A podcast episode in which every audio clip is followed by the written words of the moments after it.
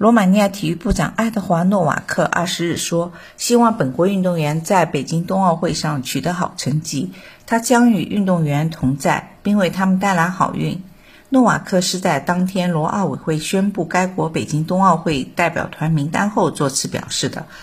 他在社交媒体发文祝贺入选北京冬奥会参赛名单的本国运动员，并称其为英雄。诺瓦克说：“罗运动员在缺乏适当基础设施的情况下，以坚定的信心和毅力备战比赛，并取得了超出预期的成绩。”体育生涯始于速滑的诺瓦克表示：“毫无疑问，我们今后一定会投资冬季体育运动基础设施，建设几个强大的训练和培训中心。”他对运动员和教练付出的努力表示感谢。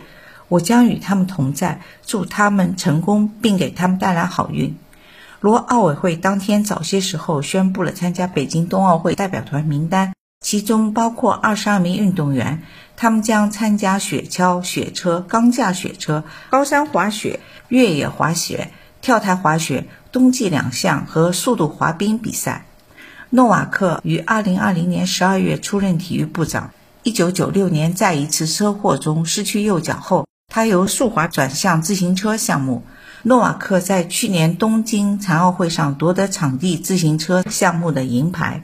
新华社驻加勒斯特记者林慧芬报道。